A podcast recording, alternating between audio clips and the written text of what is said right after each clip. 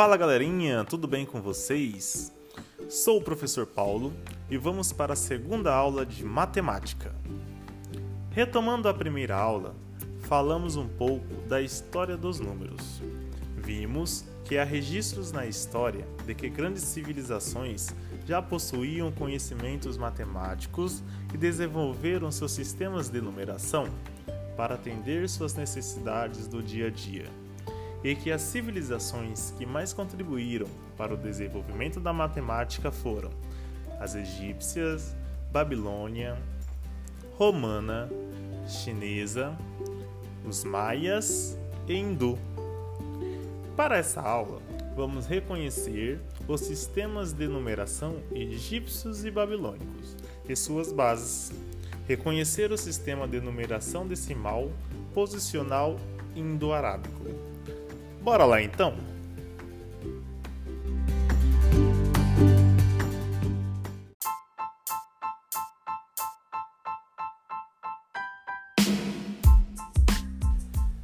Abra o caderno do aluno na página 4, aula 2. Na atividade 1, percebemos que os egípcios utilizavam sete símbolos para escrever os números. Temos a figura de um homem com braços levantados, barra ajoelhado, para a representação de um milhão. Para representar cem mil, temos a figura de um girino. Para representar dez mil, um dedo quebrado. Já para representar mil, uma flor de lótus. Já uma corda enrolada representava a quantidade de 100, um calcanhar 10 e um bastão 1. O sistema não era proporcional, pois, independente da posição do símbolo, seu valor era sempre o mesmo. Visto isso, vamos para, para a página 5, no exercício A.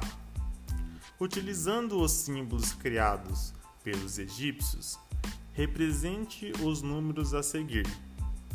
Quer dizer que você vai fazer os desenhos da página 4 que represente os números de cada quadrado.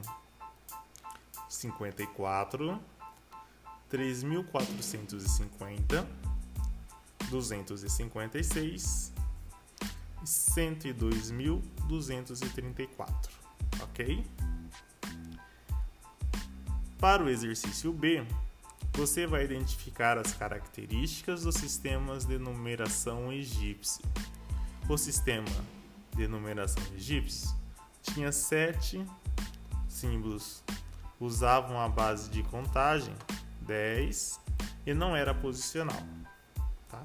Então, para o exercício B, vocês irão identificar as características do sistema de numeração egípcio.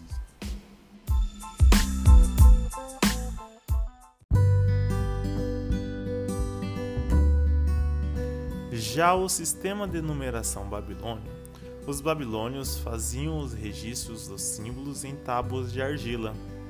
Em seguida, as tábuas eram cozidas.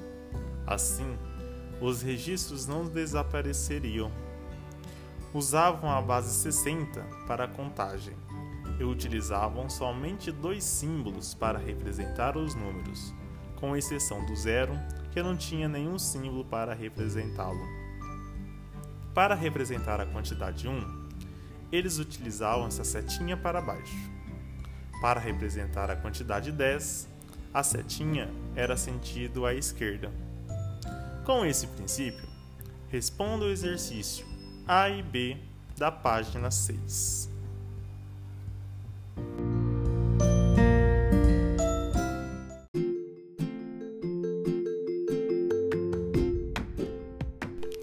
O surgimento dos números foi uma consequência da evolução e necessidade dos seres humanos. Percebam a diferença de cada civilização em fazer o uso dos sistemas de numeração.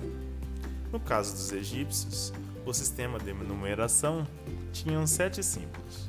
Usavam a base de contagem 10 e não era posicional.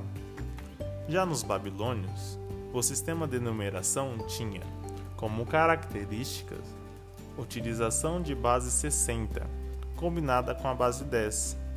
Dois símbolos para representar os números: posicional, aditivo, multiplicativo e ausência de símbolo para representar o zero. Assim, pessoal, terminamos a nossa aula dessa semana e boa semana a todos. Até a próxima aula. Um abraço do professor Paulo Costa.